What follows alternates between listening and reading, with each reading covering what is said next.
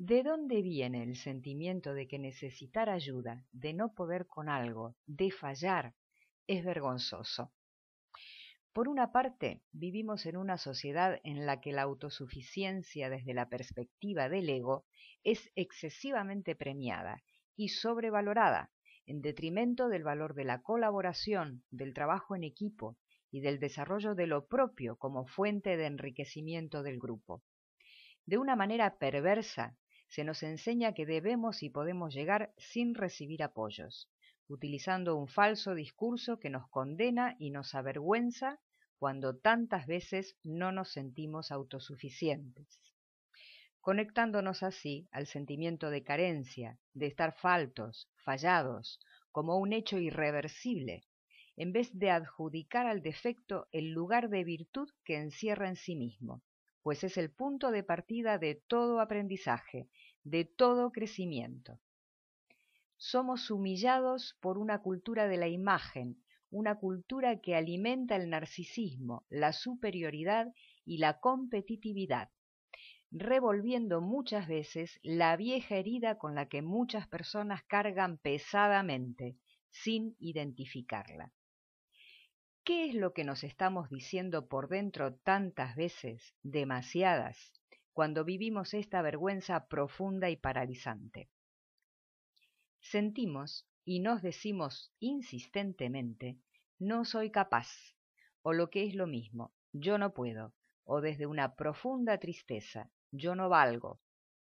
¿Y qué de nuestra propia historia sirve de base a estos sentimientos insoportables sobre nosotros mismos? Durante nuestro crecimiento, es crucial atravesar experiencias que nos permitan construir la autoconfianza necesaria, básica para el sentimiento de autoestima. En esta etapa no es tan importante el éxito como sí lo es el poder sentir que aunque no seamos perfectos, nos equivoquemos o nos salga mal, lo valioso es hacerlo, lo valioso es intentarlo, vivenciar la experiencia, valiosa en sí misma como tal. Que nuestra valía no radica en complacer a nadie, ni tampoco en alcanzar el éxito, sino en transitar nuestro camino lleno de errores, fatigas varias y muchos aprendizajes. Es a través de la experiencia que nos probamos, nos conocemos, adquirimos conocimiento, destreza, descubrimos nuestros límites, nuestra capacidad de aprendizaje y también el valor de la ayuda y de la colaboración, de lo que nos aporta la experiencia del otro, un otro que asume el compromiso de acompañar respetuosamente, lo que significa que está allí para cuidar o para intercambiar, no para anular, ayudando sin humillar, ayudando sin sustituir y colaborando en la construcción de esa autoconfianza sagrada sin la cual quedamos condicionados a vivir sintiéndonos sin valor, sin valía encogidos y atemorizados ante lo desconocido y lo diferente, tomados por el miedo a entrar en contacto con estos sentimientos tan perturbadores. Cuando los adultos no sabemos estar en esta posición de ayuda o de colaboración, desde el respeto al otro y desde la empatía con sus sentimientos y necesidades, estamos reflejando nuestra propia falta, los propios miedos e inseguridades. Adultos asustados, que conviven con profundos y a veces ocultos sentimientos de vergüenza, interactúan desde el miedo.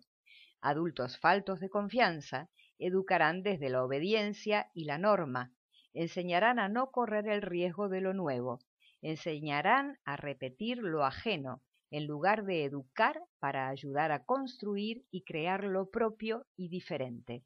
pues el miedo nos impide entrar en terreno inseguro y lo diferente siempre lo es. El sentido crítico, la reflexión, el cuestionamiento son malamente recibidos en una estructura social o familiar rígida. Y la rigidez es la defensa frente al miedo. Desde la rigidez solo cabe obedecer e imitar.